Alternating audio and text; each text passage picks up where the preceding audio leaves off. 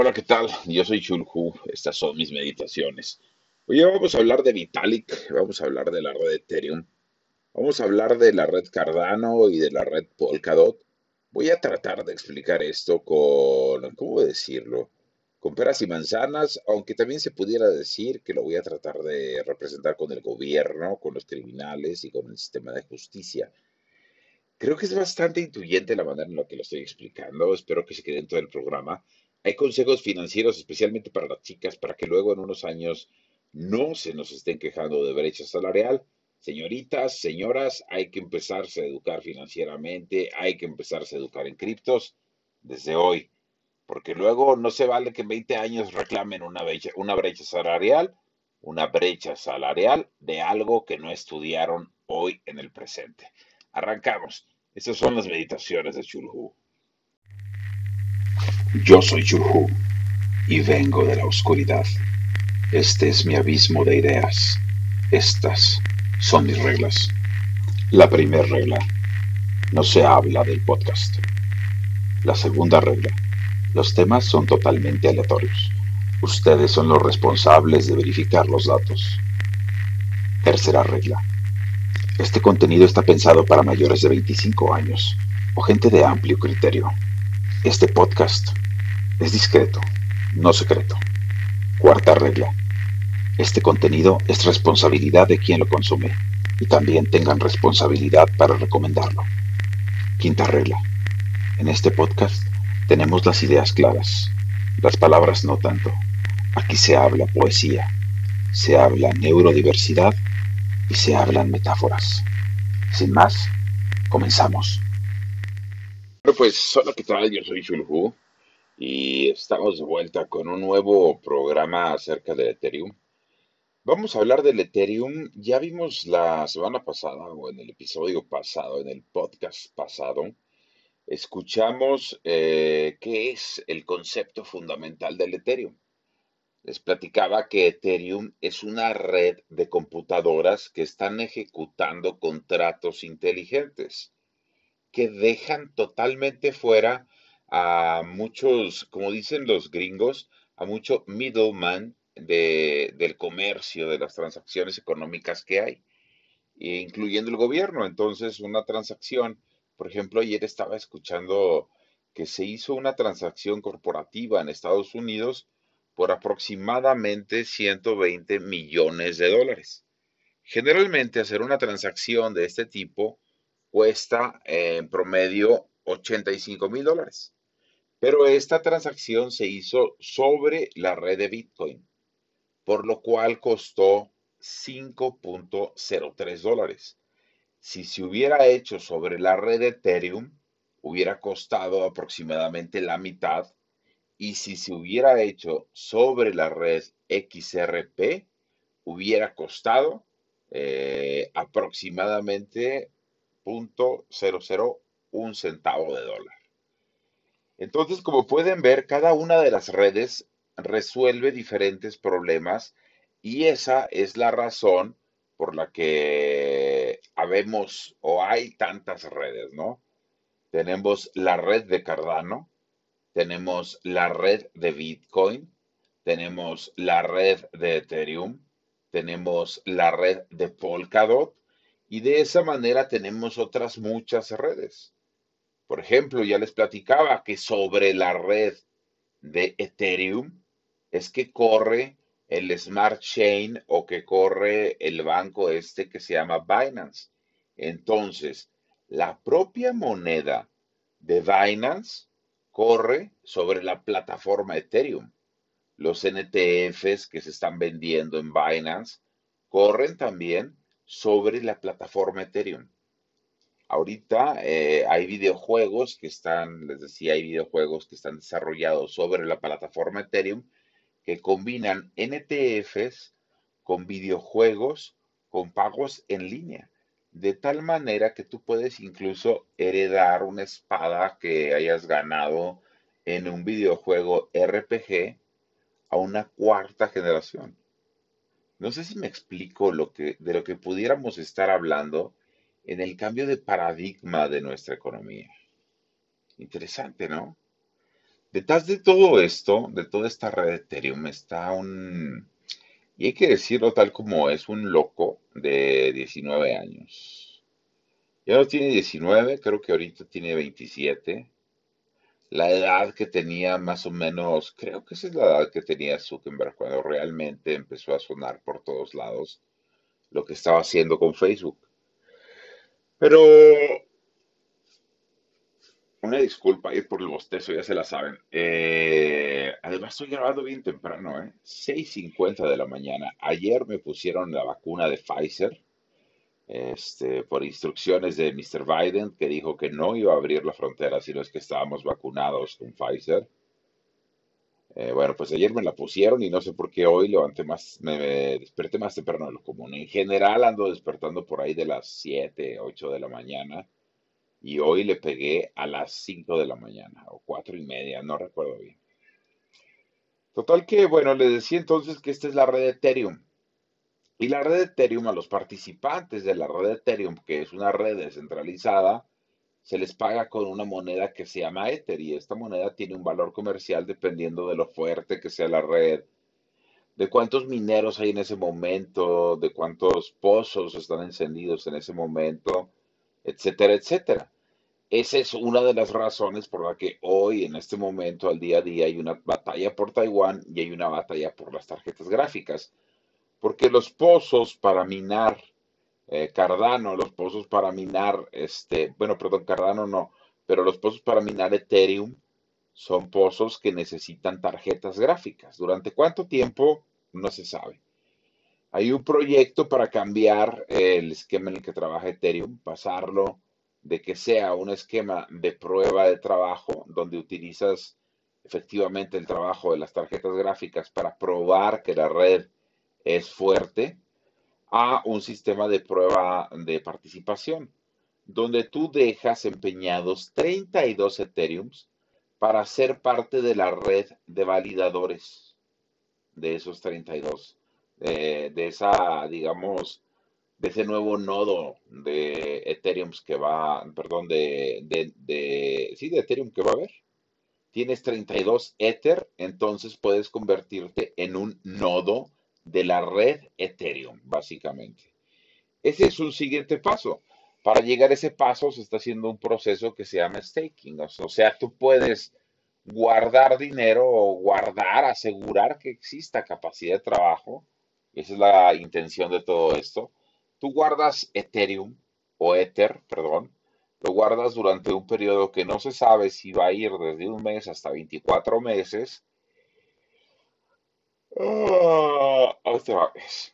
Híjole, este sí lo voy a tener que editar. No, no lo voy a editar, así nos vamos a ir. Entonces, les estaba diciendo, señoritas, porque además este programa sigue siendo dedicado a las señoritas, ¿eh? ¿Se acuerdas que habíamos dicho que esto empezó siendo solamente para mujeres y luego que se balanceó? Bueno, pues ahora que metí a volver a, ver estadísticas, pues no, no, regresó al curso normal de las cosas. Hay un aproximadamente 70% de mujeres en el canal. Ha crecido bastante el canal. Estoy agradecido y estoy motivado. Y espero que les esté sirviendo esta información cripto, ¿eh? porque si no va a haber más brecha salarial. Si ustedes luego no se están preparando para esta onda de criptos y los vatos ahí jugando, jugando, jugando, le están metiendo 300 pesos al mes, le están metiendo 100 pesos al mes y los están perdiendo. Pero lo que están ganando es que le están perdiendo el miedo también. Están aprendiendo cómo funcionan los trading bots, están aprendiendo cómo leer las gráficas de comportamiento y a lo mejor no quiero decir que sean todos, pero pónganle que de 100 hombres que están ahorita en sus 20, a lo mejor 5 están aprendiendo. Y de 100 hombres que están aprendiendo, échele usted el cálculo de cuántas mujeres están aprendiendo. ¿Le gusta a usted que sea la mitad? Imagínese la brecha salarial que estamos creando por esa falta de estudio que ahorita tenemos muchos hombres de esa edad que están estudiando, mientras las niñas de esa edad se están viendo bonitas en TikTok. Y ojo, no quiero decir que tenga nada de malo.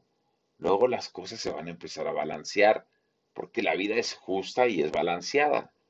Lo que sí es que desde los ojos del hombre va a decir, oye, pues no, como esta niña se le está pasando a todo dar y yo estoy batallando, ahorita. Y después, por allá de los 30, es al revés.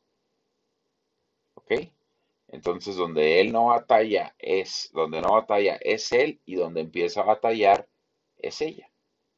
Eh, pero la vida tiene un sentido muy importante de la justicia.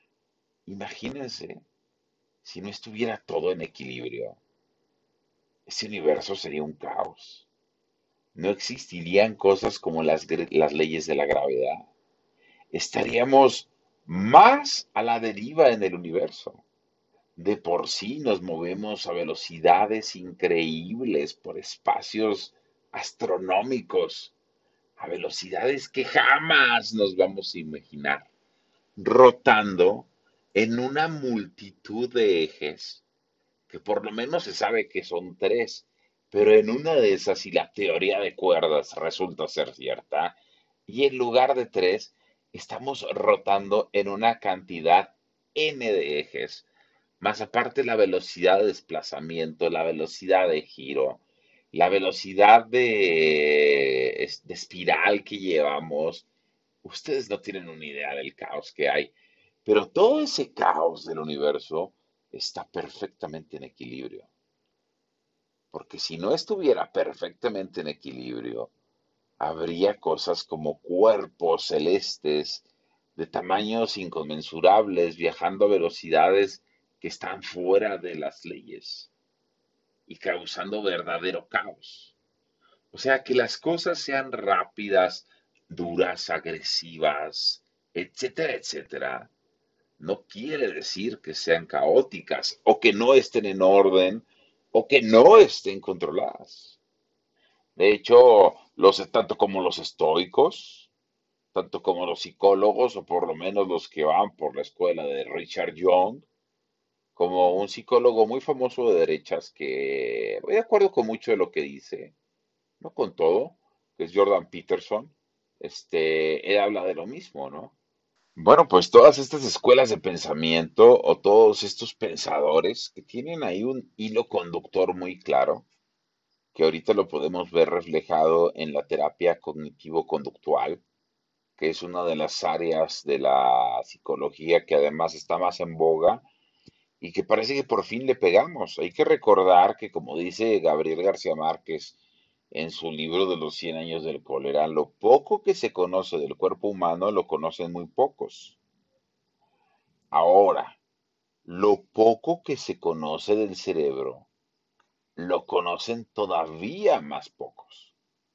Parece que ahorita estamos empezando a entender la psicología, después de haber estado jugando con nuestras cabezas durante quién sabe cuánto tiempo. Total que les estaba hablando de Vitalik, este niño de que a los 19 años le estaba hablando el Blanco Central de Israel, le estaba hablando porque quería platicar con él acerca de las ideas que estaba publicando en artículos académicos. A los 19 años le estaba hablando el Banco Central de Rusia, el Banco Central de Canadá, el Banco Central de Dubái, y todos les estaban diciendo, oye, pues nos gustaría hablar acerca de los artículos académicos que estás publicando y nos gustaría incluso antes de que termines tu carrera empezar a, trabajar en tus ideas y ponerlas a funcionar. Y él, que es un flaco, ¿qué quiero decir flaco? Esos flacos que dan pena verlos, y no lo digo con body shaming, de hecho se me hace increíble que sea un flaco poderoso, porque eso es exactamente lo que es. Es un flaco escuálido, por el cual si tú lo ves en la calle, probablemente no das cuatro centavos. Pero les voy a decir el poder que tiene este tipo. En su red, hay que acordarnos también que este tipo de proyectos son abiertos. Entonces tú puedes ver cuánto dinero tiene cada quien. Dependiendo de la red, puedes ver nada más que hay una cuenta que tiene mucho dinero. Y dependiendo de la red, puedes ver quién es esa persona que tiene mucho dinero. Entonces, tú, sobre la red de computadoras Ethereum, vas a crear algo que se llama cheatcoin. Y esta cheatcoin se llama, digamos, poder judicial, por ponerle un nombre cualquiera. Y entonces esta chipcoin, que es el poder judicial, eh, se trata de una moneda que resuelve el problema de la justicia aquí en el estado de Chihuahua.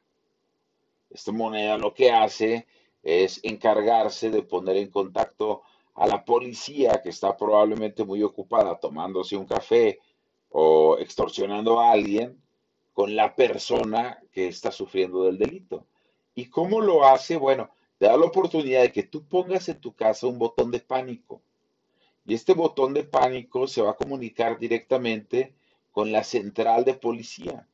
Y esa central de policía va a tener como que una malla de policías de proximidad en toda la ciudad, de tal manera que puedan garantizar que van a estar en cinco minutos en cualquier lugar de la ciudad. Todo esto geolocalizado con una pequeña pantallita ahí en el, en el poste este de seguridad que pusimos, en el botón de emergencia. ¿Ok? Y entonces, ¿cómo va a ganar esta moneda que se llama Poder Judicial? Porque más bien aquí debería de ser Fiscalía, el nombre de esta, ¿cómo se llama? Esta criptomoneda. Bueno, hay los que sepan más de derecho que yo, porque esto yo lo tendría que investigar, seguramente ustedes no. Yo no soy abogado, soy ingeniero, y sin embargo puedo entender ciertas fundamentales del derecho que un abogado nunca va a entender. Esa es la razón por la que en los países que se utiliza el sistema de derecho basado en la ley de los comunes, el Commonwealth, o sea, todo lo que está basado en el derecho británico y alemán, eh, creo que el alemán también, honestamente no recuerdo, todo ese derecho que está basado más en las tradiciones, en las tradiciones habladas, como por ejemplo, hoy estaba viendo la conclusión de un juicio en donde una mujer, eh, típico de algunas mujeres, ojo niñas, no se pongan así cuando lleguen a cierta edad, solo por el hecho de que están solteras o solo por el hecho de que no les fue bien en la vida, porque esto no va a ayudar. Estaba platicando este señor de que el perro de ella mató al perro de él, pero resulta que el perro de él era un perro guía, entonces es un perro de servicio que además es exageradamente caro. Entonces él demanda a la señora por el valor del perro, siendo que es un perro de servicio. Son estos que pueden subir a los aviones, etcétera, etcétera y el juez evidentemente le da la razón a ella y le concede aproximadamente el valor de 50 mil dólares. Acuérdense que estamos hablando del sistema de la ley de los comunes. Y entonces dice ella que no, que de ninguna manera, que al contrario, que ella va a demandarlo a él por esos mismos 50 mil dólares, porque también él era su perro de soporte de ella, porque ella sufre de mucha depresión y ese perro la hacía sentir muy bien. Lo cual es cierto, ¿no? O sea, es un afecto que tú tienes este, y seguramente te hace sentir bien, independientemente de que tu perro sea un animal agresivo o independientemente de que tú no hayas sabido educar a tu perro, a tu cachorro o a tu hijo y hoy sea un animalito o un monstruo. Independientemente tú lo vas a querer independientemente, tú te vas a conformar o te vas a confortar hasta en sus errores. Ese es tu trabajo como ser humano. ¿Qué más querías? Ya le arruinaste la vida. Ya ni eso. Come on.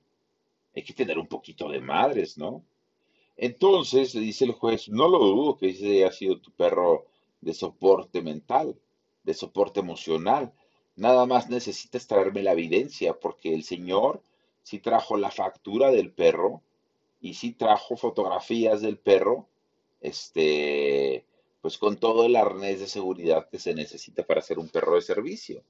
Ahora, si tú me traes fechado de antes, que tienes una receta de un psicólogo que va a venir a, a testificar que sí, efectivamente, tu perro está entrenado para soportarte en el dolor y etcétera, etcétera, con gusto acepto tu demanda y puede haber un arreglo. Y ella dice, no, pues es que no tengo nada de eso. Y dice, no se preocupen, de todos modos, yo ya me iba a deshacer del perro.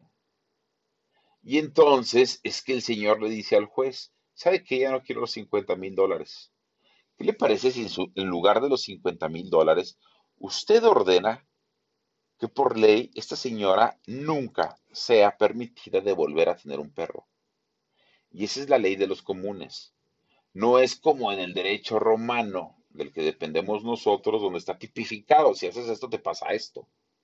Allá es más a través de la tradición y de cierta experiencia del juez. Por eso no ves jueces tan niños y la verdad tontos como los tenemos aquí en México.